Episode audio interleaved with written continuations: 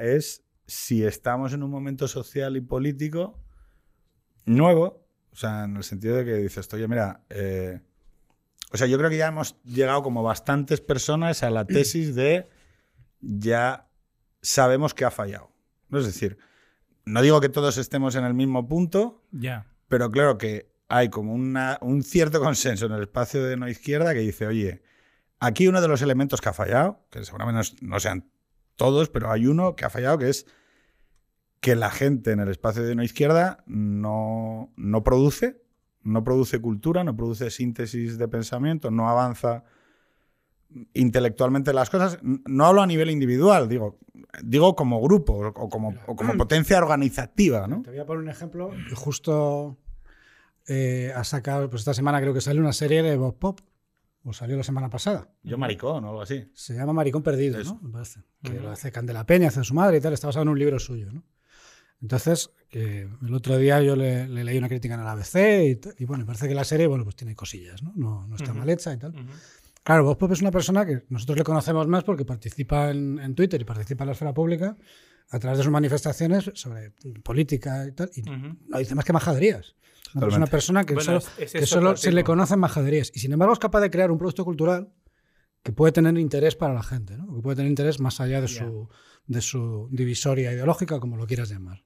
Y, tiene una, y él tiene unas ideas que son am, entre estúpidas y abyectas, pero bueno, pero, pero es capaz de generar algo que cruza la divisoria. Ujú. Y sin embargo en la derecha esto pues pasa muy poco o, o no pasa. Yo fíjate que hay una... Sí, pero yo no Está sé. empezando a pasar, quizá, ¿no? Pero yo Pero no está sé hasta empezando a- qué punto pero- es culpa de la derecha o es también que, o sea, yo creo que hay, hay un fondo dentro de la izquierda y que reaparece de cuando en cuando de, de puro sectarismo. Entonces, yo me imagino una figura eh, como la de este señor, pero del otro lado, eh, eh, de repente haciendo otro producto cultural, lo que sea. y, Tío, no sé, no sé, lo veo. me- Sí que O ex- sea- existen figuras, lo que pasa es que digamos que están en públicos que no son muy visibles en la, en la esfera de opinión. ¿no? Estoy, Ya, estoy ya, pensando, por ya, ejemplo, en, en Arturo Fernández. Arturo Fernández se murió hace un par de años Sí.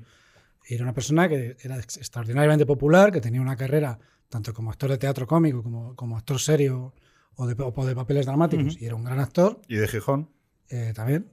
Y, y, sin embargo se ha muerto y bueno, pues no, no ha tenido, creo que, reconocimiento ni se le va hacer el homenaje que a lo mejor debería haber tenido. ¿no? Tenía un gran público, pero no era el tipo de público que, que opina en Twitter o que escribe en, Eh, en los papeles serios. Yo fíjate que eh, yo voy más al hecho de... eh, o sea, a mí lo que me pone un poco nervioso, pero nervioso a nivel personal, ¿no? Es esta especie de quejío permanente de es que la izquierda, es que controla los resortes, es que... O sea, me incomoda.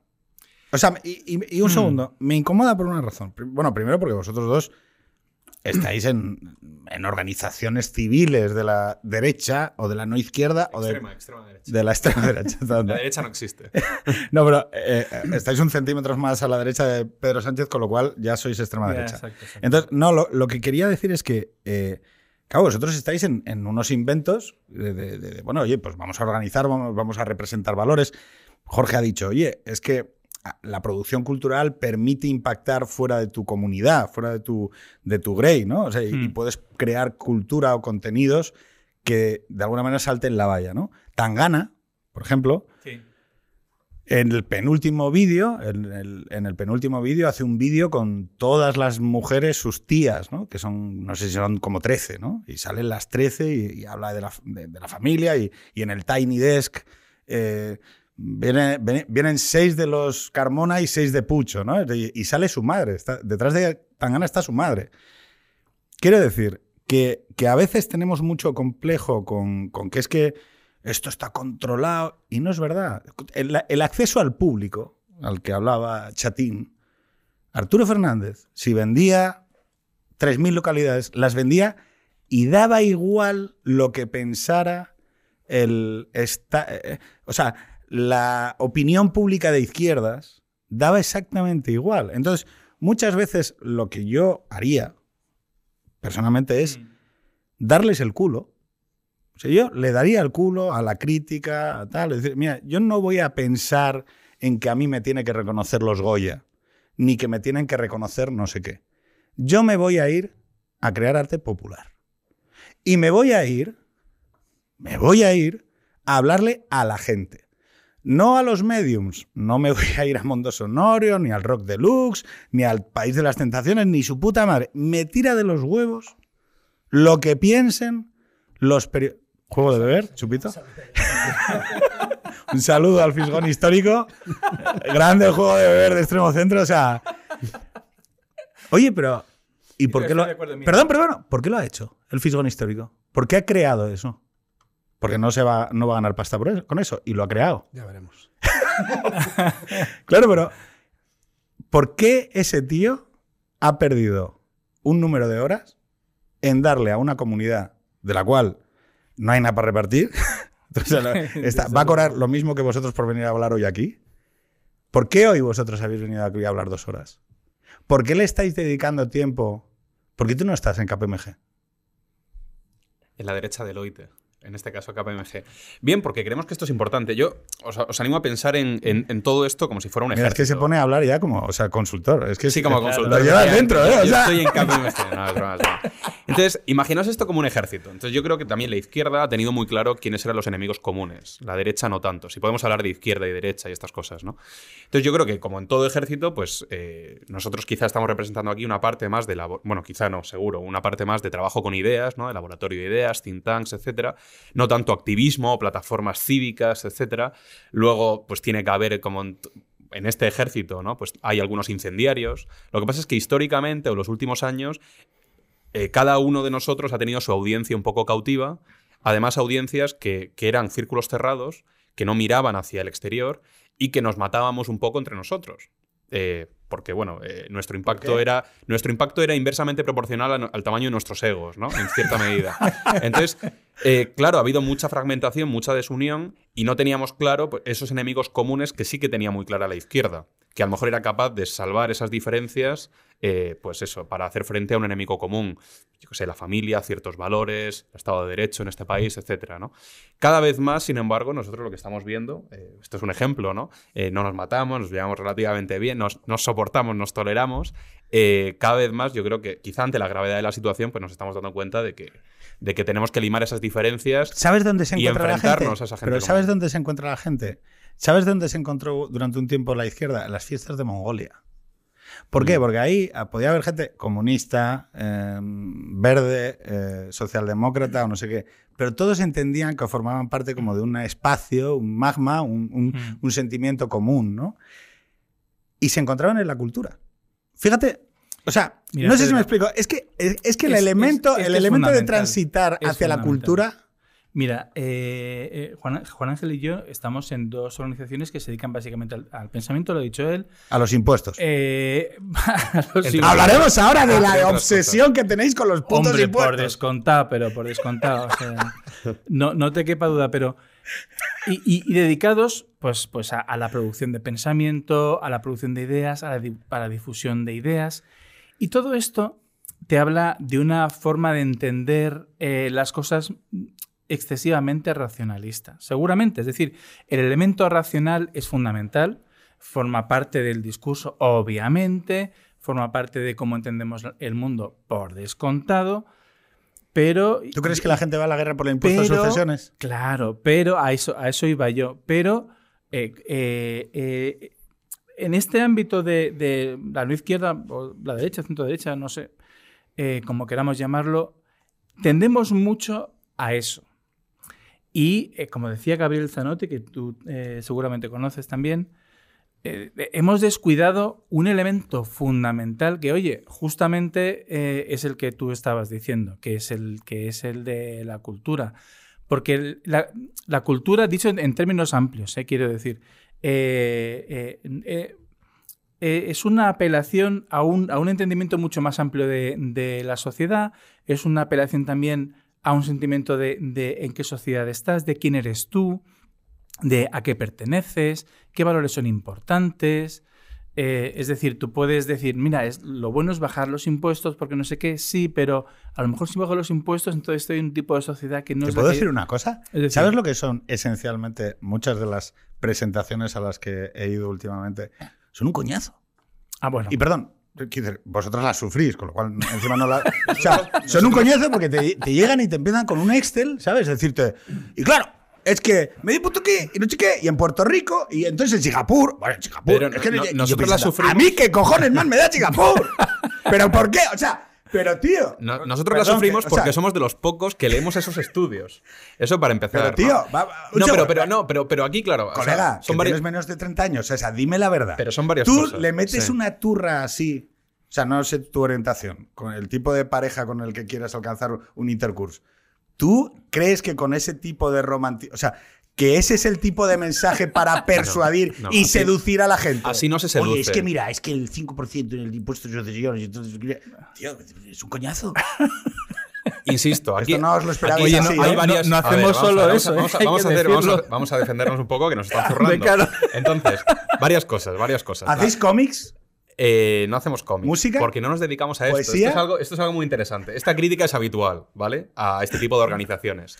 Pero claro, la respuesta es la misma. Es, oye, señores, eh, cada uno de nosotros tiene un papel determinado y el nuestro es trabajar con ideas. No es hacer activismo, no es salir a la calle con una pancarta, que hay organizaciones que sí que es su razón de ser, ni es ser incendiarios en redes sociales.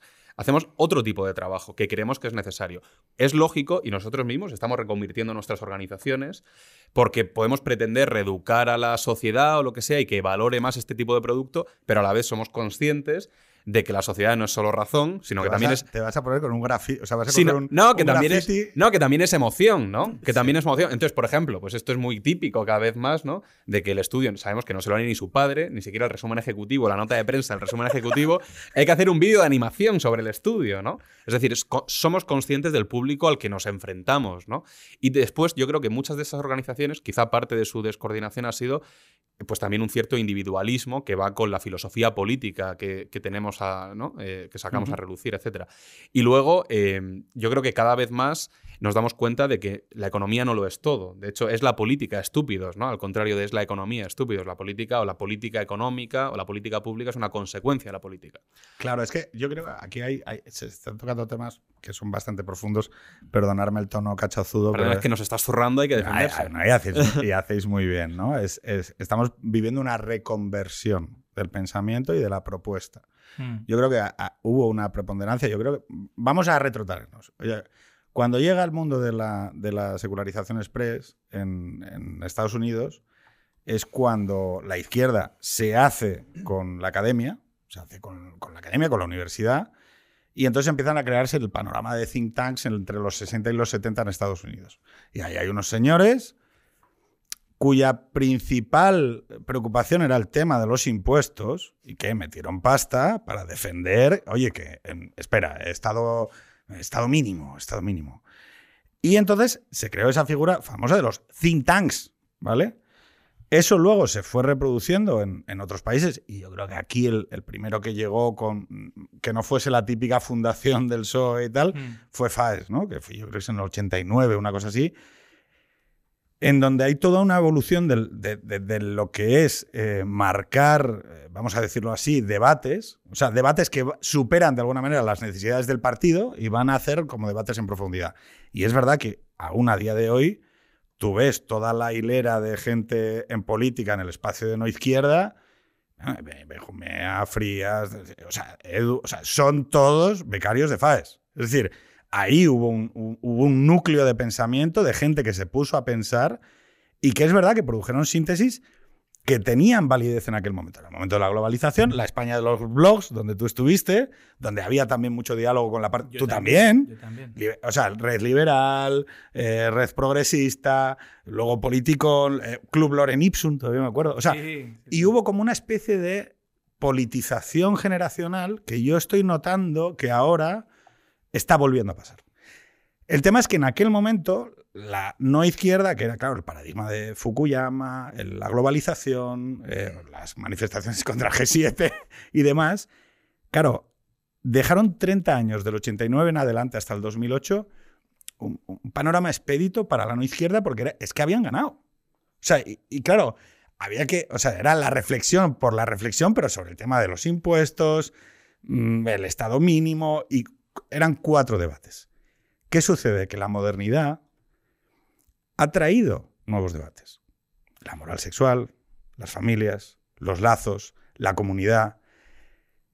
Incluso desde la óptica de el Juan de Mariana, que sería, oye, yo voy de anarcocapitalistas, libertarios a tal, tengo que volver a repensar las cosas. Bueno, es que de hecho nosotros eh, hemos publicado hace un par de años eh, y ha salido hace recientemente en, en- libro un, un libro, un informe sobre el feminismo que se llama En contra del feminismo hegemónico. O sea, yo creo que más claro no puede, no puede ser.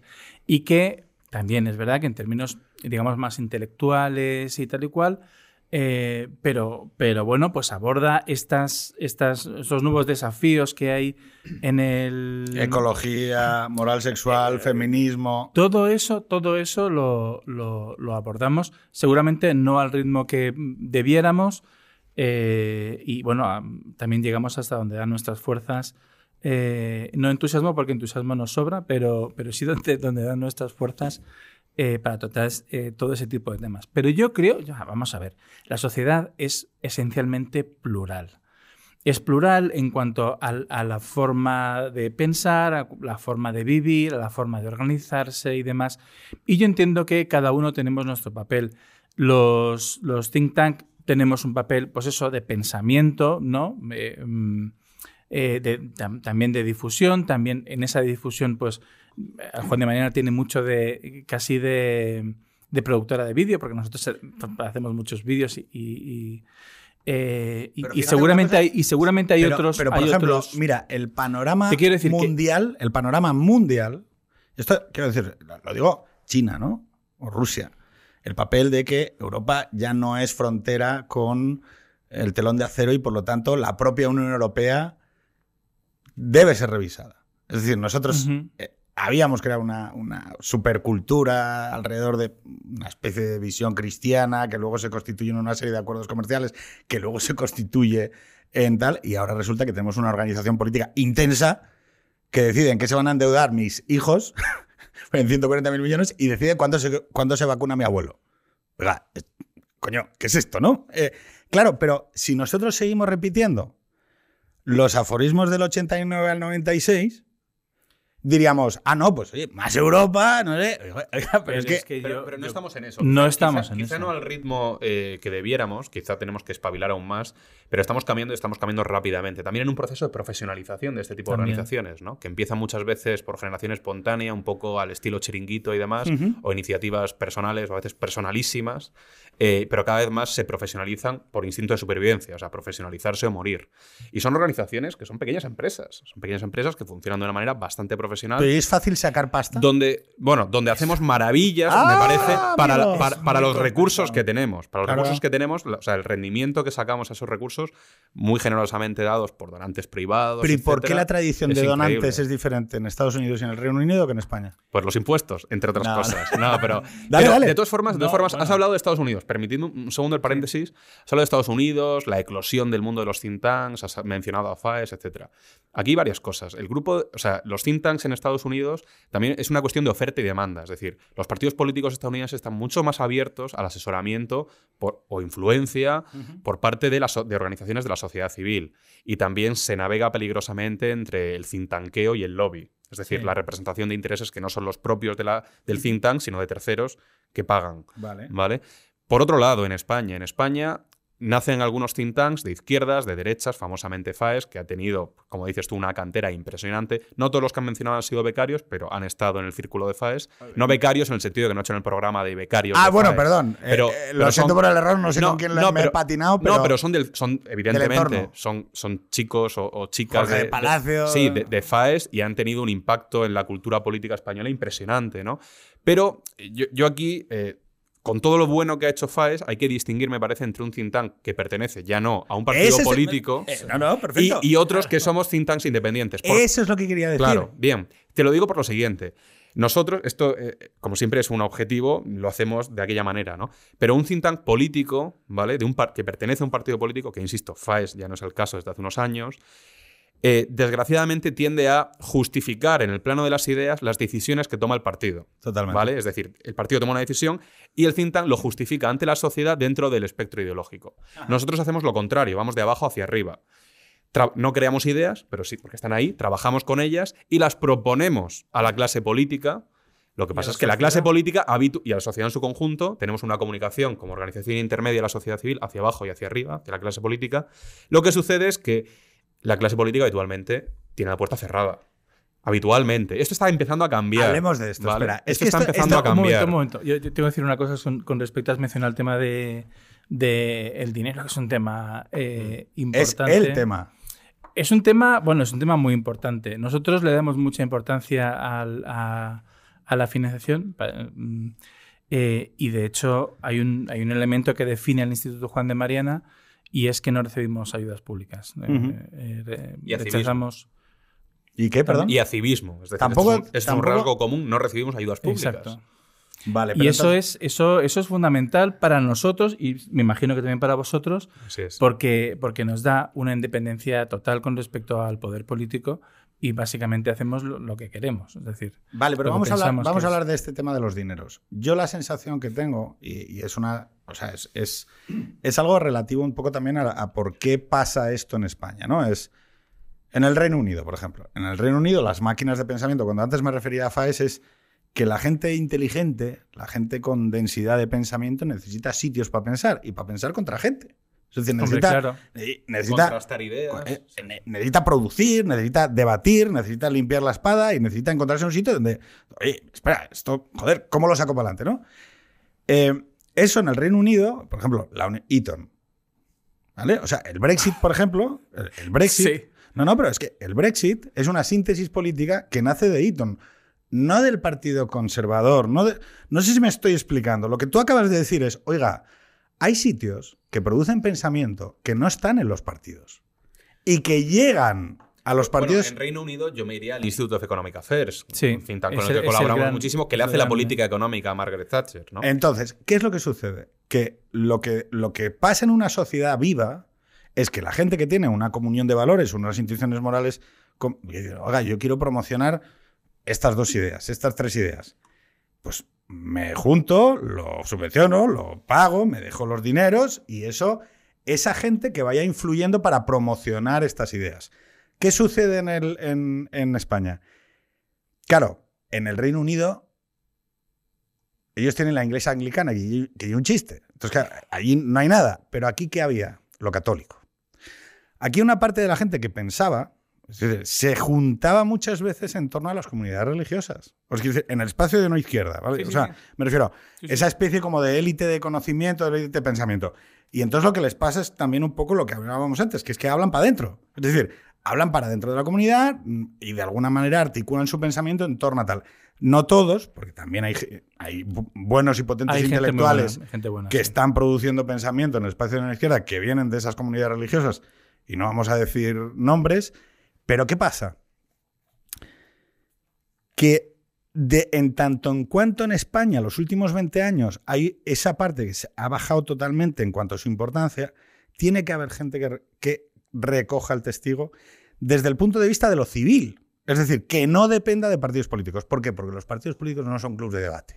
Los partidos políticos son máquinas de ganar elecciones Pero mira, Es de aquí, ser, aquí tenemos... y por lo ser. tanto no pueden perder tiempo en decidir, oye, pero yo, ¿qué valores tengo que Bueno, y que muchas veces tienen su propio think tank, es decir, no requieren de la sociedad civil. Hay de todas formas, más que hablabas de comunidades religiosas que, que hablan hacia, hacia adentro, ¿no? que son cámaras de resonancia, de eco, como se dice. O sea, hay una cuestión de ver el rendimiento de cada euro que da el contribuyente o el creyente en este caso. Entonces, te pongo un ejemplo. Eh, pues unas prácticas eh, en bachillerato con unas monjas en concreto. Una, bueno, más que prácticas, voluntariado, un voluntariado. Tenían un almacén de medicamentos hasta arriba. Su problema era que, aunque tenían de todo, todo tipo de material sanitario, no sabían, o sea, es el know-how, no sabían poner una vacuna, no sabían poner una inyección. Entonces carecían de ese conocimiento. Entonces yo creo que ahí, eh, en España, por ejemplo, el sector este de derechas, habitualmente católico eh, y súper generoso, que da mucho dinero a la caridad, ¿no? entendida de esa manera, es muy, es muy poco conocedor de este mundo de organizaciones de la sociedad civil y, en eso, y, y aunque da mucho dinero en misa, dan muy poco dinero a este tipo de organizaciones. Y habría que hacer un poco ese, ¿no? Presentar ese, ese, ese, informe KPMG que dices, ¿no? Decir, oye, es que cada euro que nos das a nosotros tiene un rendimiento, un retorno muy interesante en la defensa, en la defensa de, tus valores. Intenté hablar de nuevas clerecidas en el Congreso de los Diputados. No sé si lo escuchasteis alguno. No, yo no, yo no lo escuché. Eh, no, es, es, es. Claro, hay gente que sigue atascada en la visión esta del clero. El clero, como, bueno, pues no, llega eh, para, para escribir los valores y tal, pues llega el cura y te dice, no sé qué. Claro, ¿cómo le explicas tú ahora, a día de hoy, a, a estas. No mires que el nuevo clero son los guionistas, son los periodistas, son los académicos. Es una cuestión de retorno de la inversión. También, también yo, yo creo que esto es, una, esto es una parte de la historia, lo que dices, eh, Juan Ángel. También hay otra cosa, y es que habéis mencionado los partidos políticos. Los partidos políticos en España tienen un poder omnímodo, porque es que vosotros fijaos cómo es el sistema político español. Eh, la capacidad de decisión de los electores es decidir dónde se corta ¿no? la lista de este partido o la lista de este otro partido quien tiene el poder no es tanto el elector, que realmente no, decide más que eso, sino los, eh, líderes de los partidos que deciden quién está en cada lista. Y eso va al Congreso. Del Congreso se controlan el conjunto de las instituciones, es decir, el poder que tienen los partidos en España es, es enorme.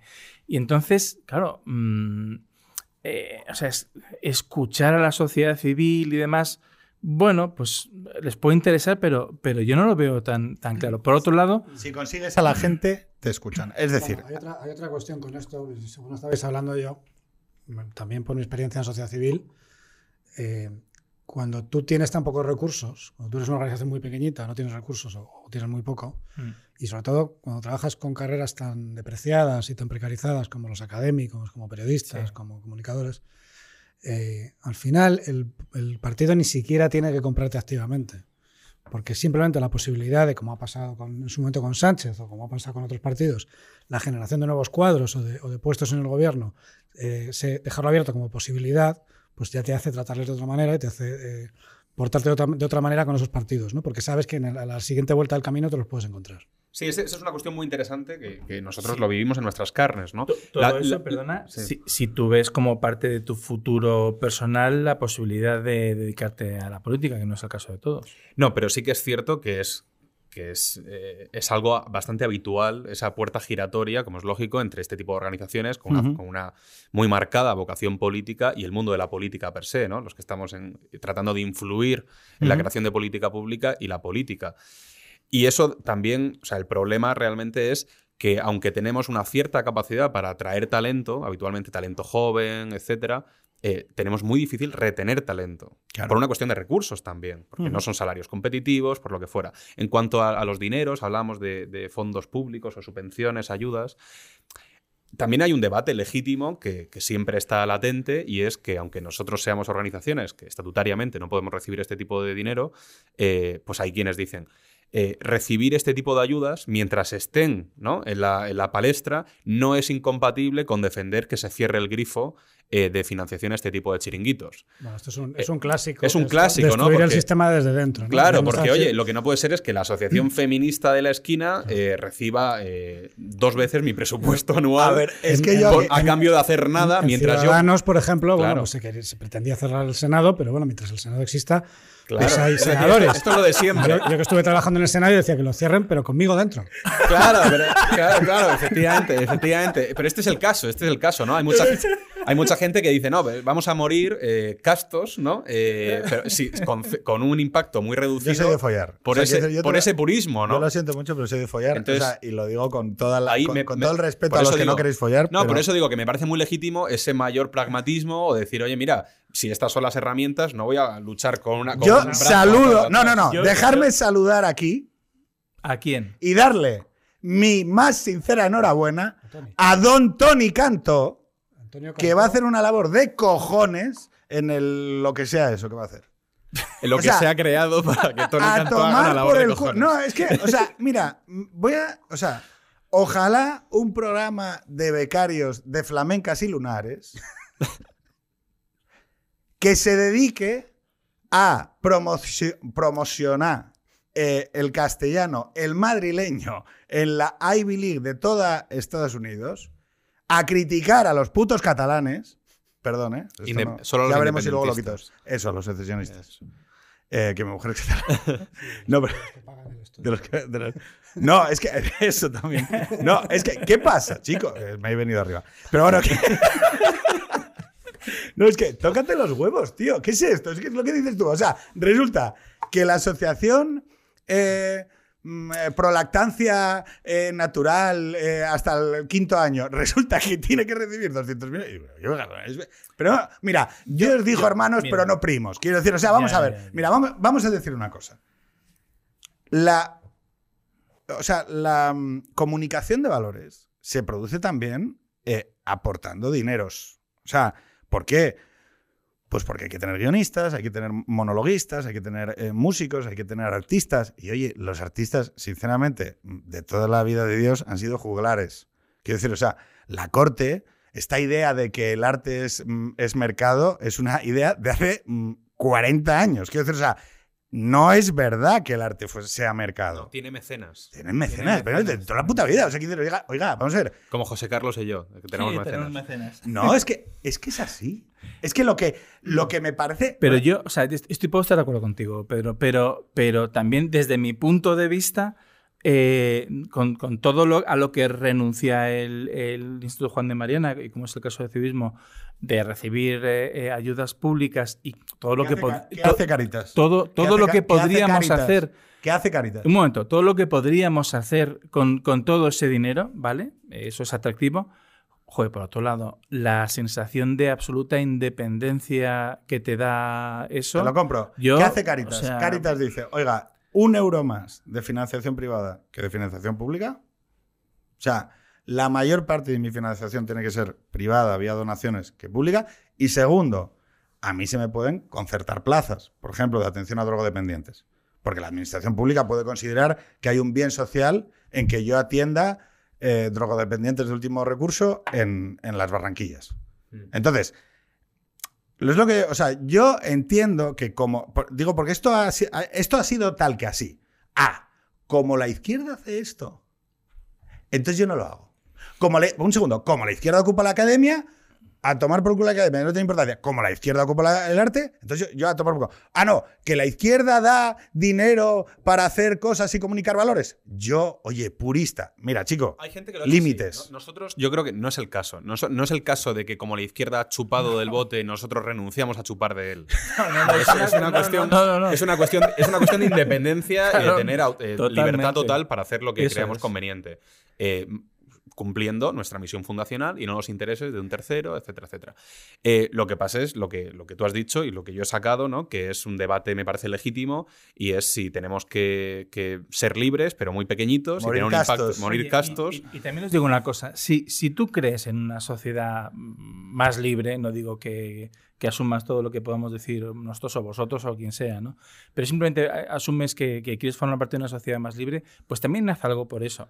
Contribuye a nuestras organizaciones por descontado, pero también, pues yo qué sé, eh, si tienes algo que aportar, coño, pues ah, perdón, Hazlo. hazlo. Eh, si, tienes que apoyar a un artista que resulta que por su vida personal es libre y hace lo que le da la gana, pues vete y, apóyale. Es decir, si ves que un medio de comunicación se sale de lo que es- está montado para, pues también apóyalo. Es decir, eh, eh, eh, mm, sal de tu nidito, eh, de, de tu rutina, tal y cual, y gu- guarda un pequeño espacio también para todo esto. búscate líos. Y hay un pro- Búscate líos, Búscate que no, líos. búscate líos, que luego tendrás cosas- historias que contar a tus nietos y eso está fenomenal. hay, un hay un problema adicional. Bueno, más que un problema es una realidad. Y es que, y también es parte, o sea, es just- explica el por qué hemos elegido no chupar del bote, por lo menos hasta la fecha. Eh, y es que. Se ha quedado, es- ¿eh? O sea, se ha quedado lo de la de la derechita del oite no, y no, no, del bote. no, no, no, pero porque no, me, es que me- me parece importante y es que eh, nuestro perfil ideológico concibe al Estado como el enemigo público número uno. Sí. No necesariamente porque esté copado por la izquierda No, o no, la no. izquierda más radical, sino No, no. o sea, un, un peligro, un peligro en pot- siempre en potencia. A veces en activo, pero siempre en potencia. Entonces, eh, hemos elegido no ser partícipes de, de- de ese sistema, aunque, como decía José Carlos, la sociedad es plural. ¿Por qué no habría de haber subvenciones también plurales? ¿no? No, que no, repre- yo- o que representasen yo- yo al- quiero, quiero aclarar que nosotros no renunciamos a ningún tipo de ayuda ni subvención. Todo lo contrario, la Si sagrada. alguna- Lo que no quieren ¿Cuál estos- es, cuál es mi cámara? Si alguna, si alguna administración quiere pagar Extremo Centro y a sus fundadores, Ah, yo, vamos, buena la buena. No hacemos así. tenemos la abiertos los subvención. DMs. No, no, no eso. No, pero que, que- No, pero sí, fíjate, voy a ser un poco más cabrón. Una cosa es que no lo pidáis, que me parece un gesto legítimo y ético, y otra cosa es que a alguien le dé en la puta cabeza de una puta vez a decir, oye, ¿y si hay que hacer convocatorias abiertas, plurales, y que todo el mundo tenga derecho a promocionar sus valores? Porque este es el tema también. Hombre, claro, claro. Aquí, es que, es que vamos, a, vamos a hablar un poco de, de- de la promoción. Es decir, Ay, ay, ay. aquí hay un problema y es que es verdad que eh, lo digo con, con- o sea, diciendo, es que lo, quienes lo hacen bien son ellos. Si es que el problema aquí es que hay unos recursos tecnológicos que hay que abrazar y que alguien, entendiendo que, oye, que hay una parte de gente libertaria en este país, que hay una parte de gente atlantista que les importa esto de la OTAN y todo. Es- o sea, vosotros, no, tú no eres, no me digas, tú no eres, no eres atlantista Yo, o no. yo no, yo ni Atlántida ni nada. Mira, mira, mira, o sea, Confieso, mira- confieso. Confieso. No, no. El tema es que, eh, que hay una serie de ideas que están bajadas de volumen. Es decir, y que a ti te interesa en una sociedad plural que las ideas estén vivas y que, y que estén entren en competición. Y es que el, el marketplace de las ideas, que el marketplace esté mínimamente igualado, porque eso es lo que te va a dar equilibrios más sanos sociales. Es decir, El, el escenario al que vamos, eh, estaba pensando, por ejemplo, no sé si habéis visto el aquelarre este que se celebró el otro día en el Ministerio de Igualdad, creo que fue, ¿no? Sí. que hubo unas, unas danzas tribales o algo Sí. así. Y una especie, de, una, especie, cultural. una- sí, una especie de jaca y tal, y se cantaron unos temas ahí Sí, sí. un poco extraños. Yo vi al que bailó en la boda. Espectacular. Ah, sí, mucho Que más se- o sea, ojalá traerle de invitado. Bu- No, bus- pero lo bus- que- no, lo por que- supuesto. lo que- Buscar en Twitter Gonzalo Altozano y buscar el tweet este es maravilloso. Pero lo que quiero decir es que eh, es al- vamos al contrario. Vamos a un mundo en el que el que gana y se queda con el gobierno o con el chiringuito de turno eh, va al, pla- al programa máximo de sus valores y te lo restriega Sí. por la cara. Y cuando el Ministerio de Igualdad, o el, vamos, el de Igualdad seguramente no, pero el que le toque sea de Vox, cuando llega el momento, pues veremos un izado de bandera con un tío disfrazado de Blas de Lezo o lo que toque. Ujú. O alguien a caballo. ¿no? Entonces, Yo, Buxade, delegado de gobierno para el País Vasco, Vale, mandando la UGR te- a parar el, el homenaje a terroristas. ¡Ay! Sí, pero lo que quiero decir es que roto ese principio un poco eh, básico, consensual, de que eh, cuando tú estás, ocupas una institución pública, no Sí. vas al, al tope de, tu, de tus revoluciones, sino que vas un poquito, bueno, una vez roto este principio, pues evidentemente vamos a un mundo donde la se va a ver la pluralidad, pero se va a ver a todas las alturas de la escala. Es decir, el de arriba hará una cosa que, porque puede y porque le da y porque, pues, por la misma razón que los perros se lamen el pito, y el de abajo, pues tendrá que tener unos discursos eh, adecuados a contestar a ese, a ese poder. Pero es que esta, esta parte de la derecha, eh, perdonad que, que haga hincapié, pero es que es, es importante. Es que el problema es un problema filosófico, es decir, nuestra parte de la derecha, dos características. Primero, concibe el Estado como un enemigo, entonces no, no hay una pretensión de llegar a, influir del todo e implementar nuestro modelo de vida, etc. Y luego se junta una suerte... Tres factores. Es el primero. El segundo, entonces no, no hay un afán por copar las instituciones, implementar nuestro modelo de vida en toda la sociedad. Ese, ese juego de suma cero, ¿no? De cuando voy a llegar y cuando llegue voy a hacer todo lo posible porque cuando tú llegues vas a hacer lo mismo. Entonces voy a machacarte al máximo, ¿no?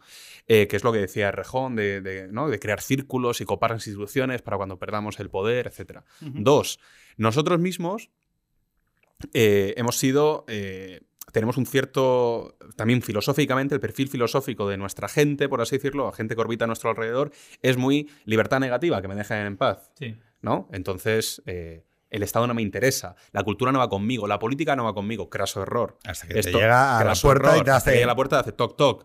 Eh, entonces, yo creo que hay, en esa parte estamos empezando a despertar. Ojo, el liberalismo en ese aspecto, por ejemplo, ha dejado de lado, ha, de- ha despreciado ese linaje intelectual que ponía en valor la importancia de la comunidad. Totalmente. Que esto es algo que estamos empezando a rescatar y a ver que es que ese, ese excesivo individualismo nos deja con el culo al aire, al intemperie, para cuando viene luego el No Estado, eso, quien es sea, y nos dice toc toc y tres.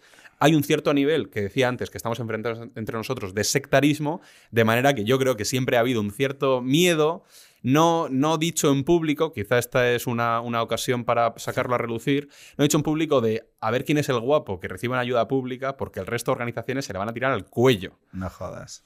Este, este Es un pa- poco forma parte como- de ese Es un purismo. poco como las orgías estas de Bruselas, ¿no? Que se, que se denunciaban entre ellos durante el confinamiento. Bueno, Eso lo sabéis. no sé, es- es- Esto ya no lo sé. esto- De- de- no, no Oye, sé si, el va- no sé a- si el paralelismo Digo, vamos aplica, a ver, a ver, pero- a ver, yo- Imaginaos que yo hay dos orgías en sinceramente. Imaginaos que hay dos orgías en Bruselas, Sí, ¿vale? sí. Y es, ¿Solo son- dos? o sea, dos. Dos eh, con, con gente homosexual, muy guapa y tal, muy vinculada al, pues, al, al Europarlamento y tal. Pueden ser heterosexuales. ¿eh? No, pero es que estas eran Ah, reales. ah, vale, o sea, vale, vale, quiero ah, decir, Vamos, no sé, no, no tengo No, mucho. no, no, yo tampoco. No, no, oye, guay, ¿eh? O sea, liberales. Quiero decir, o sea, no, aquí se... No, entonces el tema es que, eh, claro, había un eurodiputado del partido de Orban que estaba en una de las... Sí, de las sí, de de era como un cachopos de orgías. Y entonces... Un eh, conservador. También se pelearon entre ellos. Calla, calla, Los sanchistas. Se publicó, me- se historia un libro suena. luego sobre la, la ruptura, la roturación. ilustrado. Entonces, Necesario, Estás- ese libro es eh, estás necesario. ahora un poco out del tema. No, no, no, Es que cuéntame, cuéntame. Vale, entonces el- te anticipo. Entonces, había dos, dos orgías eh, top tier. Eh, las Big Four de, De- de la orgía gay, ¿vale? Sí, de en orgías- Bruselas. Orgías de peña que ganan 9.000 euros al mes. O sea, Y que no pague- y que no pague IRPF. es- o sea, tú imagínate aquello, o sea, todo trapo, ¿no? O sea, drogas, poppers, de todo. Y entonces, ¿qué pasa? Que, que resulta que como competían en el mercado del mating por los que eran el, el centro centrado, los que podían gobernar con unos Sí. o con otros, ¿vale? Con el- los ciudadanos de- del mundo de las orgías gays de Bruselas, Los de Alde. los de ALDE, Renew. Entonces, unos lo que hicieron fue denunciar a los otros, porque se habían llevado al grupo gordo, al grupo guay. Esto no lo sabía. Y entonces es cuando pillan al diputado gay de Orban escapando por las azoteas. Sí. O sea, quiero decir, ya. o sea, fija la Bueno, fijación. Entonces, si, No, si yo- esas pues orgías entonces- fuerais entonces- vosotros, entonces creo que es eso no aplica. Creo que eso no aplica. Decir, No, si la no, es- fundación, a- a la yo, fundación, o sea, el Instituto. Juan de Mariano fuera, Mira, no competís mira, por los dos. Esto no es así. Mira, es muy sencillo. Es decir, claramente eh, hay asociaciones que, que reciben dinero público y, y aquí nadie denuncia nada, quiero decir, ni mucho menos. Además, yo soy muy consciente, y hoy hablaba con, con también uno de otra organización liberal, soy muy consciente, Liberal en lo económico. Y en lo social también. Eh, Es que sabéis que los liberales. Bueno, bueno, Los le- liberales. Le, le decía, ya, sí, le, le decía que soy muy consciente de que, oye, somos un cuatro gatos con menos medios de lo que merecemos, eh, con plenos de entusiasmo, de ganas y de, ¿sabes?, de hacer cosas. Y, y- y que aquí debemos a- al revés. Lo- y además yo creo que en general ambiente y nosotros hemos organizado, tú lo sabes, eh, eventos con otras organizaciones liberales. eh, es decir, que, que lo ¿y tenemos- qué es yo lo que tengo muy claro. funciona ahí? O sea, ¿qué es lo que funciona más ahí? ¿A qué te refieres? Perdona. Porque, Tema- por ejemplo, temáticamente. Bueno, yo os preguntaría dos cosas. Digo por vuestro aprendizaje, porque ya, Sí. ya lleváis un tiempo en este mundo y habéis planteado los problemas que os encontráis. El problema de tal, el problema de tal. Pero habéis dicho una cosa muy importante: no cooperamos o cooperamos No, menos no, de no, lo que no, deberíamos. no, no. en los sí, últimos sí. años, cada vez más. O sea, Cada yo vez ¿Y qué es lo que, y Mira, qué es yo lo no- que no- funciona en la cooperación? Pero es por miedo a la, a la horda roja que viene, ¿no? Al, al rodillo. No, bueno, no, no es, no es a la horda roja, es un poco a todo. Porque, No, es que- porque hordas hay en todos los lados. O sea que. No, no, no. Es decir, eh, nosotros, por ejemplo, eh, hemos organizado una, una cosa que se llama eh, eh, un, un meeting de, de regulación inde- eh, inteligente. Y, y hemos invitado a Civismo, hemos invitado a, al Instituto de Estudios Económicos, a Fundalib. Hemos, hemos trabajado de forma conjunta, lo hemos repetido. Y, y yo creo que al revés hay, hay, hay buen ambiente. ¿eh? ¿Son siempre organizaciones de derechas o de no izquierda o, o hay organizaciones que sean más o menos de izquierdas que... Pues que- mira, yo he hecho en falta, he hecho mucho en falta una mayor colaboración con organizaciones de izquierdas. Y yo desde luego estoy abierto. ¿Pero habéis hecho alguna iniciativa? Eh, ellos Hablar con gente de izquierdas sí, y, e invitarles sí, desde luego es nuestro caso. O sea, y, y- y- yo creo que tenemos que tender a, a- a eso, a participar en, en un debate más amplio. Yo fíjate que la duda que tengo es cómo, claro, tú tienes, eh, o sea, tú tienes como un coro y lo bueno es que eh, cada, en, en un coro cada uno da una nota. ¿vale? O sea, Sí. es- y eso y la, y la coordinación es lo que hace que haya una esa armonía, o sea, eh, melodía, ¿no? Y a mí, lo- por ejemplo, vuestro, vuestro tono hacia los impuestos es muy alto, es muy potente, es muy denso, está intensamente trabado. Yo, yo creo que todos vamos viendo que hace falta recrecer a ese, discurso más social. Creo que hay un problema de desconfianza entre, por ejemplo, liberales y conservadores que hay que hablar, es decir, y es bueno, es decir, crear mesas de espacio donde la gente no acabe pensando lo mismo, porque seguramente es muy difícil. eh, Yo quería ir por aquí, porque No, civismo es liberal conservador. O sea, no, si visto preguntas- desde el punto de vista más del, del liberalismo que del Mm. conservadurismo, el conservadurismo, digamos que es más fácil pensar que tiene unos valores un poco más asentados o, o- o unos, unos temas, ¿no? Pues la familia, el- la tradición o al menos la historia, Ujú. eh, el orden social, ¿no? En sentido amplio. Eh, con el liberalismo a veces la, mi sensación es que es más difícil, ¿no? Porque al final te queda siempre el tema de la economía o de decir, bueno, pues cada uno que, que tenga autonomía, la, la mayor autonomía posible para formar la vida que quiera, pero el tema de definir unos valores o de, o de debatir incluso sobre unos valores, al final es más difícil, ¿no? ¿Cuál, cuál es tu Bueno, experiencia? A ver, eh, con respecto a, a los valores del liberalismo, hay una serie de normas y de valores que permiten una convivencia social armónica eh, y libre. Entonces, eso es, eso es lo que se defiende desde el liberalismo. Es verdad que eso que es fundamental puede no ser suficiente y entonces eh, muchos pueden entender, y quizás mi caso desde el punto de vista personal, que eh, dentro del absoluto respeto de los derechos del otro y de la libertad del otro, pues también hay una serie de tradiciones o de valores que em, mm, simplemente son los que han trabado esta sociedad de forma eficaz y no hay por qué, no hay por qué desecharlos, ¿no? Entonces, esa, a ver, quizás en tu organización eso está más, eh, digamos, más claro. En el caso del Instituto Juan de Mariana, donde tenemos desde gente muy conservadora hasta gente muy libertaria y muy de izquierda, si queréis tenerlo en este, en este, o sea, decirlo así, en el tema social, pues bueno, eh, como tenemos esta voluntad también de ser un poco casa común de los liberales, pues nosotros acogemos eh, eh, actos que tienen que, que acogen a, la- a las dos formas de ver, ¿no? Pero y vosotros, por ejemplo, en, en- en civismo, claro, el, el elemento liberal conservador, que yo creo que es, es precisamente, yo creo, de lo que hablaba Jorge, ¿no? De, es una comunión que durante los últimos 30 años ha seguido existiendo de nombre, pero que yo creo que todos reconocemos que durante las tres últimas décadas el conservadurismo en ese matrimonio ha ido quedándose atrás en cuanto a la, reclama- a la potencia en la reclamación de sus valores y verlos representados en el espacio público. Claro, tú vete a un conservador y decirle... Pero también porque nos hemos centrado, como decíamos antes, ¿no? en la economía. Pues la legislatura de Mariano Rajoy es un claro ejemplo. ¿no? Hemos descuidado muchas otras cosas. Ese matrimonio se ha visto perjudicado. Y yo creo que lo que hace falta ahora eh, es precisamente, bueno, de- lo decías tú, José Carlos, que el liberalismo, como dice Pedro Schwartz, ¿no? es, una, es una ética incompleta. Aunque haya mucha gente que lo consuma como si de una ideología se tratara. Y eso me parece es un problema, porque lo hace Mm. antiliberal, muy sectario, Ujú, muy, ujú. muy intolerante. ¿no?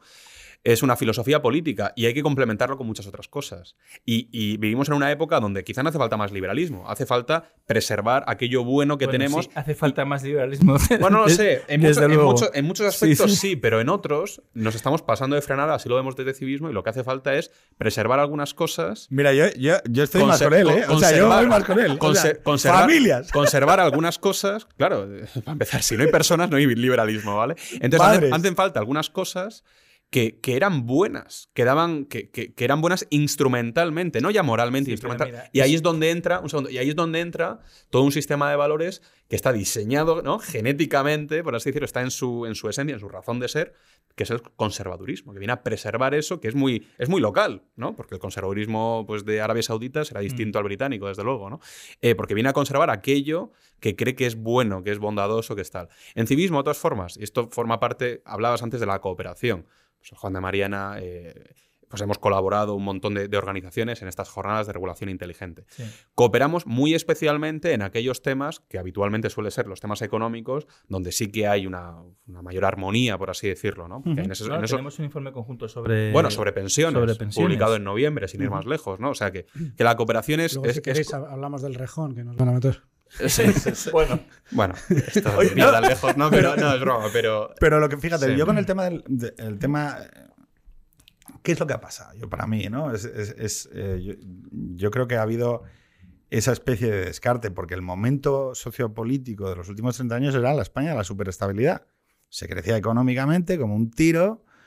La gente que lo haya vivido, digo, joder, coño, pero es que, es que desde el 89 al 2008, joder. Y en ese momento, pues hay un retroceso en la necesidad de valores fuertes en el espacio público ¿Por qué? Porque casi todo el mundo alcanzaba su objetivo personal a través de un bienestar material mm. que, le llevaba, que le llevaba a, crear familias, a tener hijos, a vivir una vida, oye, con, con un coche, con una casa, con mm. tal. Claro, no, es que en 2008 Claro, del 2008 al 2020, o sea, fijaros la cantidad de mierda que se ha comido la gente. Claro, la respuesta ha sido, pues no. Entonces, ahí, ahí es lo que voy, que vamos a ver, la cooperación ha sido sobre todo en esos puntos. Hay otro tema, y en civismo también estaríamos encantados, y tenemos esa intención de de ir a territorio comanche, ¿no? Me parece que es muy importante, porque esto de predicar al ya creyente al final te dice, oye, que sí, pesado, que ya estoy de acuerdo contigo, ¿no? Pero más debates y menos mesas redondas, esto es lo que decimos, ¿no? Más debates y menos mesas redondas. Otra cosa que tenéis que abrazar, que es el, desencuentro civil. No, no, no, absolutamente. oye, a y Absolutamente. Bueno, pero bueno, civismo acaba de... Ah, bueno, claro, por supuesto. Desencuentro civil, por supuesto. Entonces, cooperación entre, entre los que tenemos muchos puntos en común eh, la ha habido y cada vez la hay más, porque esos egos se están limando, porque nos estamos dando cuenta de que nos comen con patatas y, o sea, por mucho, y, mucho, y también porque está cambiando, me parece, el liderazgo de muchas organizaciones, la profesionalización de estas organizaciones, que entiende que cooperar es competir, etcétera, etcétera. Porque también esto es un mercado competitivo, ¿eh? competimos también por donantes, competimos por muchas cosas.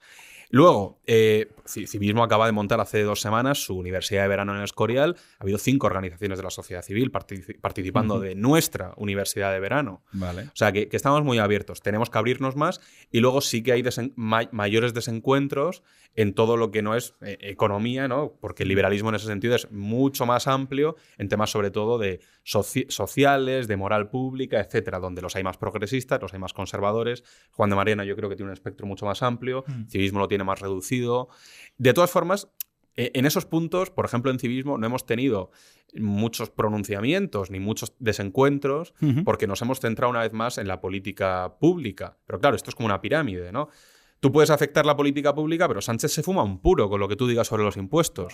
tienes que, tienes que atacar la, cumbre, que es la política, y viceversa. Atacar la política sin atacar la batalla cultural, que es los que propulsan a Sánchez al poder, tampoco sirve de mucho. Entonces yo creo que hay que abordar los tres frentes, ¿no? Y nosotros, por ejemplo, eh, tenemos eh, previsto eh, elaborar un, bueno, un informe sobre, sobre libertad de expresión y en principio hemos llegado a un acuerdo con la Plataforma en Defensa de la Libertad de la Información, que no es una organización que, o sea, no tengo ni idea de, cuál es su posición en términos generales. Ideológicos. Ideológicos, pero me da la sensación de que en general no deben de ser muy fans de las ideas que, que, tenemos en Juan de Mañana. Pero sin embargo, eh, ellos se crearon para defender la, libertad de expresión, lo han hecho sin mácula. Y, y, en fin, yo creo que hay terreno para, para, la colaboración. Yo fíjate que hay una parte ahí que sí que creo que hasta que no se encuentre una fórmula virtuosa, eh, va a seguir...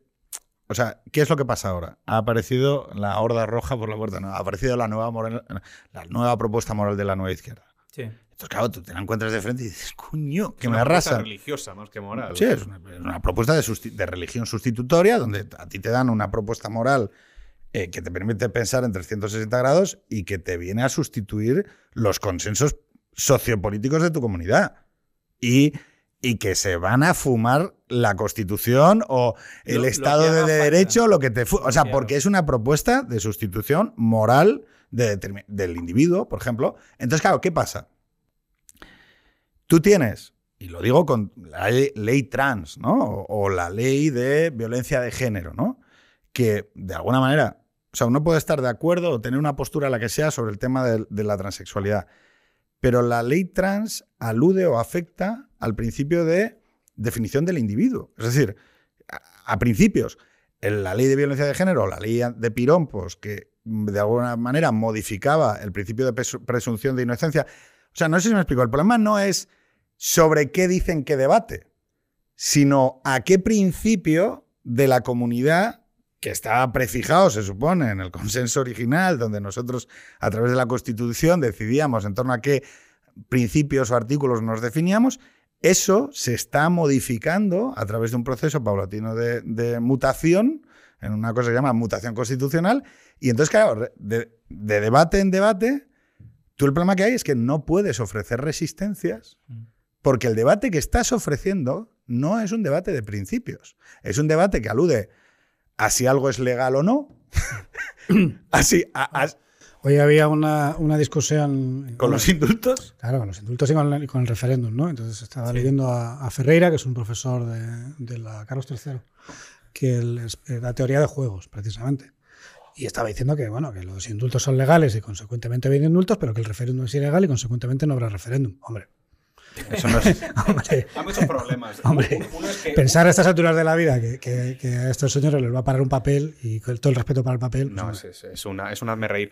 Hay muchos problemas. Uno de ellos es que efectivamente en este país es más fácil cambiarse de sexo que tenerlo, ¿no? Pero, pero, pero oficialmente. Pero precisamente por lo que tú has mencionado, que el de la, la, ruta eh, de la izquierda es de abolicionismo, de todo, de todo lo que. O sea, abolir. Hacen una enmienda a la totalidad de Occidente. Precisamente. Eh, el, abolicionismo, visto así, no se combate, como esta es mi opinión personal, que, por lo que has dicho, a lo mejor tú, tú, difieres, ¿no? No se combate con más liberalismo, se combate con más conservadurismo, es decir, frenar, ¿vale? El, el, arrasar con todo. De todas formas, has hablado antes de ese divorcio, quizá temporal, una separación amistosa o no, entre liberalismo y conservadurismo en los últimos tiempos.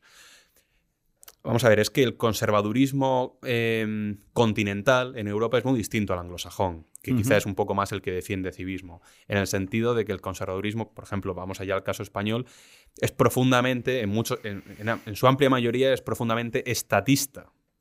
De ahí que, que, los que tenemos una visión conservadora del mundo, con una mayor sensibilidad por la libertad, donde no queremos imponer ni, copar las instituciones, etcétera, pues se produce ese divorcio entre ese liberalismo y el, y el conservadurismo, divorcio que no se produce en otros sitios.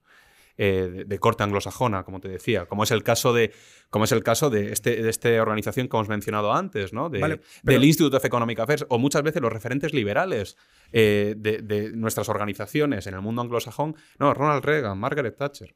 Juan Pablo. Son conservadores, son conservadores. Pero fíjate una cosa, que es que... Eh, que llevan a cabo políticas públicas liberales, porque funcionan, punto. Pero puedo decir dos... Primero, Juan, de Mariana, eh, ya por, el propio título, alude a una tradición diferente, ¿no? Pero Luri, ¿no? Que para mí es muy referente de cómo afrontar estas cosas con un cierta alegría de vida. Que, luego, esta, luego esta es otra, ¿eh? O sea, de no querer ser el tío enfadado y encabronado todo el día. Y, yo diría que, que, nuestra propuesta en común, lo que nos pone de acuerdo, lo que nos debería poner de acuerdo a los que sean más conservadores, los que sean más liberales o los que sean los que sean, es que nosotros tenemos una propuesta de vida disfrutona. ¿Vale? donde ponemos por delante la felicidad de la vida y, disfrutarla tal y como es, aceptarla con sus pequeñas imperfecciones, no pensar que hay alguien que te puede dirigir una vida a una vida mejor, sino que tú tienes la potencia suficiente para vivir una vida que quizá es, imperfecta, sensatamente imperfecta, pero que, que se puede disfrutar. Que yo hay una cuestión sobre la gente que acaba transitando al espacio público y que está todo el puto día cabreada que quiero impugnar. O sea, stop this bullshit. O sea, esa no, yo no quiero ser esa persona, ¿vale? Eso es lo primero. Lo segundo es que em, hay un, yo creo que hay una manera de coser algunas cosas que es a través de la historia. Nosotros eh, tenemos, hemos comprado un marco, un marco de pensamiento también. La derechita de Deloitte, una de las cosas que ha hecho ha sido empezar a contar la historia del 78 también en adelante porque le daba apuro eh, bueno, pues igual hablar de lo que había hecho el padre de no sé quién en los 60 o los 70 o, o, o quién era alguien en el 55 y entonces como que incluso extrañamente ese liberal conservadurismo buscó muchas referencias fuera, eh, buscaba siempre, bueno, mm, no, mm, y, renunció a Cánovas, renunció a Dato, renunció a contarse la historia de lo que había pasado en el siglo XX, o sea, renunció, y claro, llega Roberto Villa y te dice, ojo, cuidado, que la historia esta que os han contado del bienio negro y del golpe de Primo de Rivera y el papel que tienen aquí los partidos no es la matraca que os han metido. Claro, hay un esfuerzo de narración de España y que, ojo, yo creo que también hay que hablar de renacionalización, mm. porque las libertades, el liberal conservadurismo o las vidas bien vividas que yo pueda propugnar se tienen que dar en una comunidad. Eso es fundamental, esa idea es fundamental. Vale, pero entonces, la comunidad nacional no puede ser solo el Estado de Derecho. Coño. No, no por descontado, por cierto, eso es, eso es un, eso es un, es, es terrible. Lo, eh, eso dices, como, como esa idea, ¿no? De, de, el patriotismo constitucional. Pero tío, que nosotros no matamos a 6 millones de judíos, pero ¿por qué? Vamos a ver, el patriotismo constitucional, hablemos claro, el patriotismo constitucional un... se monta para no disolver a Alemania después de la, guerra, de la Segunda Guerra Mundial. O sea, se monta para eso. Pero que se ha asumido aquí en, España. España por, nadie ha matado a 6 millones de judíos. ¿Qué de José María Aznar. Es decir, que, es, que es, es, es, lamentable. Pero es que además tú mezclas, tú mezclas. No, la nación es el Estado de Derecho o es el derecho. Lo mezclas con la visión que tiene la mayoría de la gente eh, y nuestros mm, queridos espectadores y oyentes del derecho, que es una visión eh, positivista en la que todo es posible, tú metes una, quitas una cosa, metes la otra y da igual. Entonces, la, la, la, nación acaba siendo algo que directamente no existe pero y que este, es arbitrario. Pero este no es mi Juan de Mariana, a mí me lo han cambiado. ya, ya, ese, Porque no. vosotros teníais autores que defendían que la secesión, desde un punto de vista liberal, eh, que es no, legítimo. El, el, el, Juan de Mariana no No digo, como, no, digo como, no digo como institución, pero tú sabes que en el entorno liberal en España bueno, sí había mucha sí, gente, incluso claro, Rayo, creo que en algún momento... Rayo, yo tuve, un, yo tuve un debate con, con yo tuve ese debate, Oye, ese debate meterse, el otro del debate de Rayo era Rayo, que Rayo, o sea, mira, Rayo otra cosa no, pero un respeto para Rayo. Porque el cabrón, oye, yo no, no convalido, porque no tengo sus. O sea, no, no tengo sus intuiciones morales. Pero que el cabrón es coherente en sí, hombre, por de cojones. Por ahora, ahora, las conclusiones a las que llega, es ahí es donde dices, bueno, yo esto ya no. Bueno, hablando, pero, hablando, de un respeto a. Eh, aquí has mencionado una cosa muy interesante que es esa profunda ignorancia sobre nuestra historia, quizá por motivo de complejos de inferioridad, de ir más allá del 78. Ese etcétera. tema es fundamental. Hay, hay también, por ejemplo, eh, la derechita del OIT no lo copa todo. Y ahí, en ocasiones, eh, eh, ha entrado, ha hecho un grandísimo trabajo, por ejemplo, la Fundación FAES, a la que hemos mencionado ya varias uh -huh. veces. ¿no? Ahí eh, un respeto también a José Manuel de Torres, que es su director de publicaciones, el trabajo que han hecho de exégesis, de reedición de obras de los Cánovas, los Sagasta, los Maura, etcétera, es impresionante. Pues es que se tiene que leer más. Que una vez más apelamos a una sociedad que desgraciadamente o no hacer lee más podcast. No lee libros, no lee libros, ¿no? A lo mejor hay que hacer vídeos video, de animación sobre la nota de prensa del resumen ejecutivo del libro. Un ¿no? Cánovas ahí. No lo sé. ¡Hola, pero, pero algo hay que hacer, algo hay que hacer. Pero sí, sí que hay algunos que están Faes, rescatando ese, ejemplo, ese linaje intelectual. Faes sacaba esos libritos sobre, sobre Cánovas, pequeñas biografías. Ah, sí, sí, sí, a eso me refiero. A eso me Está refiero. muy bien porque al final, claro, tienes una gente joven que, que, pero no por culpa suya, que a lo mejor te está citando a Lysander Spooner o te está citando no, directamente... a Rothbard y no sabe quién es Agustín Argüelles. Bueno, y que, en, y que en bachillerato Y se que hay- ignora directamente el siglo XX. Y que hay una tradición liberal española muy importante. ¿eh? Sí, o sea, claro. nosotros nos llamamos Juan de Mariana por, por, por un motivo. Porque hay una tradición dentro del pensamiento español que entronca con la defensa de, de la libertad. Y, y- y- y que no se queda en, en lo que es- popularmente se llama la Escuela de Salamanca, sino que llega eh, muy recientemente y que efectivamente esas referencias hay que rescatarlas y, y, bueno, pero no, insisto pero no en que- rescatarlas, y, y lo digo, no rescatarlas por, por convertirlas en un museo, que esto también es un poco la... No, no, no. Rescatarlas porque te dan claves para reinterpretar y producir síntesis propias de la realidad existente aquí y ahora. Es que es ¿Qué quiero decir? nacional. ¿Qué quiero decir? Que, que cuando tú, mm, como dijo Luri en, en la conversación, oiga, pues sí, el conservadurismo que yo conozco es un reformismo. Es decir, Claro. la idea esta de, o sea, oiga, si el mayor reformismo social en España lo hizo, lo hizo Dato y Maura, ¿qué cojones me está contando usted de que nosotros no tenemos fundamentos propios para proponer reformas. Si nosotros fuimos los primeros que hicimos protección de tal, protección- esto lo estoy inventando aquí, esto ya estoy diciendo, liberal. Bueno, pero a lo que voy es al hecho de que tu capacidad para producir síntesis propias muchas veces se ve condicionada por las referencias que tienes dentro de tu comunidad para decir, oye, esto, ¿qué es lo que tenemos muchas veces en los chavalitos, no? Mm, Thatcher, Mises. mm, Thatcher, Mises, Hayek. Y tú dices, "Joder, chico, o sea, cojonudo, pero oye, oye, hay cosas aquí. Y no hay ningún problema por leerlo de allá, por Junger, por Mishima, los Pero, indoarios. pero es y- miedo e ignorancia las dos. Déjate a Mises y mira, por ejemplo, el legado. Eh, espera de- ahí, ¿qué te va a decir? No, No, no, y mira, no, y mira, y mira el legado, por ejemplo, de, de, yo qué sé, de Mariano Navarro Rubio y compañía, que en el 57-59 te hacen un plan de estabilización que cambia radicalmente la faz económica y política de España. Claro, pero eso tendría medio- que en coser, medio de la tendría dictadura. que coser la relación. Claro, es que yo lo- tú tienes 28. 28 años. Claro, Toma ya. es la hostia. Eh, entonces, claro. Derechita de Loite derechita pura. de Loite pura. Lo siento, pero te No, vas con el, el Price, San Benito. El Price. No, que lo que quería decir es que, claro, tú tienes 28 años. Oye, chico, tú naciste en 1990. Y dos. A a mí qué, o sea, a mí qué cojones me cuentas del franquismo. Oye, pero Oye. más allá de la coña, más allá de la, más allá de lo anecdótico de la coña, tienes que ser capaz de coser un pasado, porque si no, lo que vas a estar es escindido. Es decir, oiga, ¿quién pensaba como yo antes?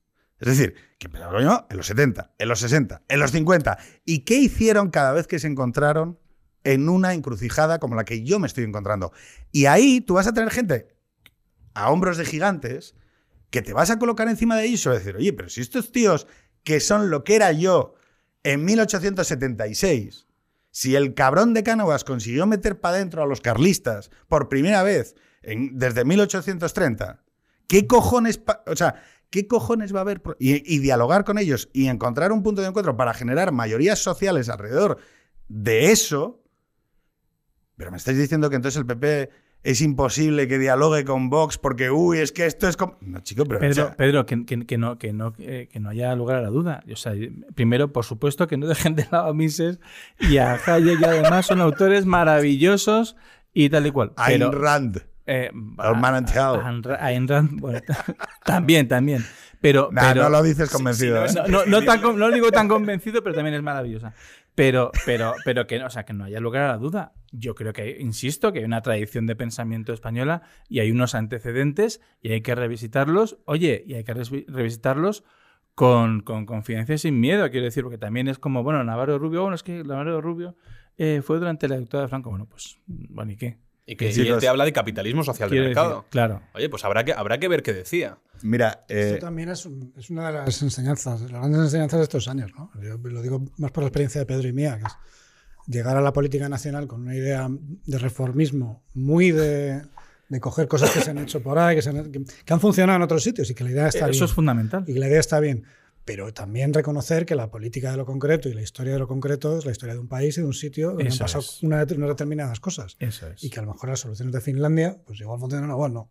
10 minutos nos quedan para acabar. Y entonces yo os voy a pedir, aludiendo yo a la Fundación Civismo, aludiendo yo al Instituto Juan de Mariana como dos ejemplos virtuosos de organización civil privada dentro del espacio de la no izquierda, en donde grupos de gente se reúnen en torno a la expresión de determinados valores e instituciones morales en el espacio público y que eso es un requisito fundamental del pacto de la democracia liberal, donde el pluralismo lo que dice no es que se renuncie a comunicar propuestas de vida al espacio público o mis valores. No, no, usted se tiene que negar. No, no, no, no. Lo que dijimos es que no lo hicieran mediante resortes públicos. No que la gente no se juntara para hacer propuestas Hombre, que compitieran con otras propuestas en el espacio público. El equilibrio sano de la democracia liberal es que todos digamos cuál es nuestra propuesta de vida buena, no y que no se haga a través de los medios públicos para que sea mediante la sociedad, mediante un proceso de debate dialógico o dialéctico, la que alcance esos consensos. Entonces, los pediría, diciendo yo, Fundación Civismo, diciendo yo, Instituto Juan de Mariana, que me digáis una comunidad de tuiteros, una comunidad de vídeos, una comunidad creativa de no sé qué. Una experiencia donde creáis una cosa que pasó hace 20 años y que os parece muy molona, o una cosa de Estados Unidos, que digáis, mira chico, si yo le tuviera que decir a los chavales de 20 años que hoy merece la pena eh, meterse en líos y comprometerse con determinadas ideas, y les pondría esta experiencia. ¿Se os ocurre? Que no sean nuestras propias organizaciones. Claro. o sea, yo ya os vendo la vuestra. Vale, pues, eh, por ejemplo, Visual Politics. Es que tiene los Claro, Visual Politics. Academia Play, Visual Politics. Academia Play, o sea, el otro día. El otro día no pude resistir la tentación y le escribí un, un DM. Expliquemos una cosa. Visual Politics es YouTube Academia Play es YouTube. Por favor, todos a suscribirse a esos canales que son maravillosos. Hablando, de YouTube, bueno, podríamos. No, digo, digo que, que, hablé con, con Javier eh, Rubio, le mandé, un, un, DM diciendo. Javier, lo que hacéis es maravilloso. Y yo estaba deseando decírselo, pero digo, bueno, se lo voy a decir porque es que es verdad. Y Visual Politics, bueno, es que son unos fuera, unos fuera de serie. Totalmente. Unos fuera de Totalmente. No, en esa misma línea, pues yo creo que el, canal de YouTube de Value School, eh, que trata de desmitificar todo esto de que el capitalismo va de consumo, no, no, va de ahorro. Y ahorro es ser el dueño de tu propia vida. Eh, ¿Tú has palmado pasta con el Bitcoin? Bastante, ¿no? cero, cero. Mucha, mucho. No, tengo pasta que, que palmar. A mí me pasa igual, yo no tengo, yo no tengo pasta. No esa tentación no la tengo. Venga, vente, vente Value School. Pero esto no venden hipotecas o algo así, ¿no? No, no, no. no, Están enseñando, es cultura financiera, cultura del ahorro. Es educación financiera. Lo siento, que me perdone los gente. Pues, pues tienen un canal de YouTube y una producción de vídeos impresionante. Value School es, es, um, es, algo más que un think tank, es un think tank si quieres, pero volcado sobre todo a la educación, a la educación financiera, como dice Juan Ángel. Eh, con unos medios maravillosos, hacen una labor espectacular y, realmente, o sea, el tema de las finanzas es importante para todo el mundo, decías tú los jóvenes, especialmente para los jóvenes. Y hay mucha desinformación financiera, mucha falta de conocimiento financiero y es un sitio maravilloso para acercarse y, y, empezar a, conocer este mundo. hay, falta de formación financiera y cuando se intenta que la haya, eh, muchos ponen el grito en el cielo. Bueno, es cierto. es, bueno, claro, porque lo, que no quieren muchos es que las personas sean independientes. Una persona que tenga un mínimo patrimonio es una persona que en esa medida es independiente del Estado, es independiente del gobierno, del poder, llámalo X. Y entonces eso, eso, es lo, eso no gusta. Y entonces... lo, que tú acreditas al pequeño patrimonio, sabes yo a qué lo acredito, ¿no? ¿A qué? A que una, persona con hijos ya es una persona que tiene una contradicción con la realidad. O sea, eh, yo lo entiendo, ¿eh? O sea, pequeños propietarios, gente con hijos, pequeños patrimonios. Es decir, hay una combinación ahí sobre el tipo de individuo que propones. Digo, no obligatorio, que esto es, esto es, este es, el tema. si yo no lo quiero hacer obligatorio, yo solo lo quiero hacer más fácil. o sea, no sé si Quiero que la gente compre casas más fáciles. Quiero que la gente tenga hijos más fáciles. No, lo, no digo que sea obligatorio. Si la gente quiere hacerse repartidor, runner y andar dando comida tal, perfecto, ningún problema. George. ¿Qué?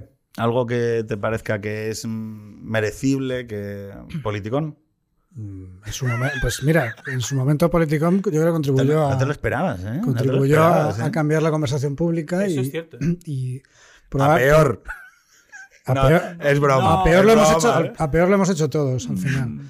Pero sí que es verdad que a lo mejor, por poner alguna pega, por poner algo que yo si lo hubiera sabido en el momento, quizá no lo hubiera tomado de otra manera, es eh, cuando te subes demasiado a una forma de hacer medios de comunicación o cuando te subes demasiado a un tipo de conversación pública, al final, lo hemos hablado muchas veces, el dueño del circo no eres tú.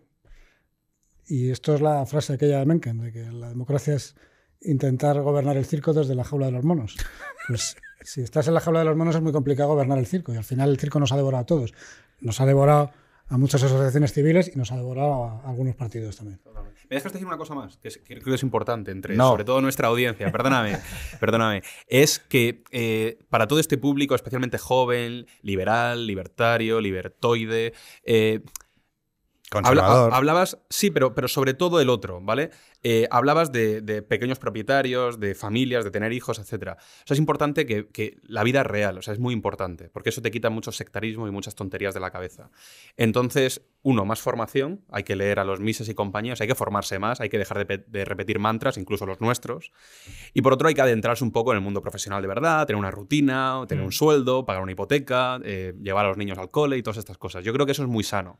chicos, y, luego, y, luego, y, luego, y luego, hablas como yo. Y luego una cosa, yo es que tengo que acabo de recoger a la niña de la guardería y luego y luego y luego otra cosa, otra cosa muy importante es el tema de la virtud donde en ciertos círculos no se hace suficiente hincapié. No podemos tener un sistema bueno sin personas buenas. Esto, es, fundamental. Incluso el liberalismo nace en un, nace en un, contexto donde la gente, o sea, eh, es virtuosa o, quiere ser virtuosa, se esfuerza por vivir la virtud. Todo lo contrario a la sociedad de hoy, donde te dicen que es lo mismo ser un holgazán que ser un tío trabajador. Algo que en el ámbito privado todos tenemos claros que preferimos casarnos con una persona trabajadora, sincera y tal, o en el ámbito profesional. Entonces, pero bueno, pero es importante, no podemos tener un sistema bueno, sea el que fuere, sin personas buenas. Bueno, sea el que fuere, no, un sistema bueno sin personas buenas. Y para tener personas buenas necesitamos hacer hincapié en la virtud. Y, aquí es donde yo creo que entran también esos valores fuertes a los que tú, Pedro, hacías referencia antes. Es que es, McCloskey, que es una historiadora eh, de la economía, está publicando, que no sé hasta dónde llegará, pero bueno, está publicando una serie de libros de centones, realmente son grandes. Eh, virtudes burguesas. Claro, eh, bajo, bajo el nombre de virtudes burguesas. Eso ya te da eh, la idea de, hasta qué punto lo, que dice Juan Ángel es, esto es, importante. Esto para mí es uno de los temas, ¿no? de los grandes temas que hay entre conservadurismo y liberalismo.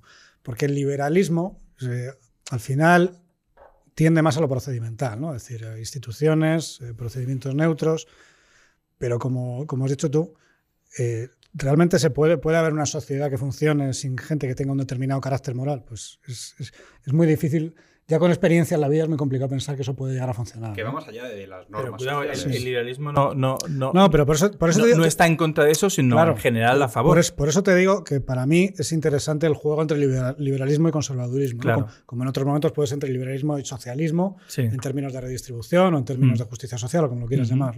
Pero para los fundamentos de la sociedad, pensar solo en el procedimiento y vuelvo otra vez a nuestra experiencia ¿no? en España al final, si la gente no da para lo que da, pues es muy complicado. Si no damos nosotros. Si no damos nosotros. Si no damos nosotros.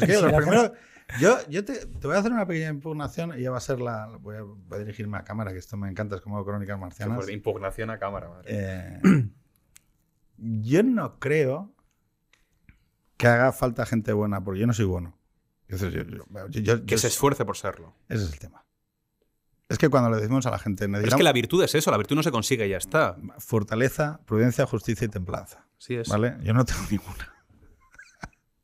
Pero me esfuerzo por intentar tenerlas algún día. Bueno, eso es. ¿Qué quiero decir con esto? Que, que cuando... Yo sí creo una cosa. Creo que todos somos profundamente imperfectos. Yo el primero, soy una mierda. Lo único que intento, intento, intento con los pequeños asideros que tengo por pues seguramente pues mis hijos son un asidero muy fuerte para intentar ser un poquito mejor, ¿no? Em, y que cuando le intentamos trasladar estas cosas a los jóvenes tenemos que entender una cosa, que, que es que, que, no somos perfectos, que, lo único que estamos diciendo es que es mejor intentar, intentar aspirar a, ejercer esas virtudes, ¿no? Porque son necesarias para nosotros e indubitadamente también para la sociedad. Que cuando tenemos que ejercer esas, esas virtudes, muchas veces tenemos que acudir o buscar verdades morales que para nosotros son genuinas. Es muy difícil ejercer las virtudes en cuestiones que son decididas por otros o en otro, por ejemplo, lo productivo, ¿no? Es decir, voy a ser virtuoso en el mundo capitalista de lo productivo y a ver cuánto facturo de esa manera. No. Uno tiene que acudir a verdades personales, a cuestiones que él considera genuinas, intuiciones sobre la verdad que le apelan a él, que no dependen de nadie más, de ninguna estructura de partido, de que no dependen de, si te van a hacer progresar o no, que muchas veces tienen costes. Que la vida bien vivida por cojones es asumir costes. Y que nadie, y esto lo digo, nadie que haya asumido costes por una cuestión que para él es verdad, yo creo que se arrepiente. Nada más, lo dejamos aquí. Lo decías por los, los indultados, ¿no? De, de Cataluña. Exactamente. Exactamente. Señores, hasta la semana que viene. Adeu.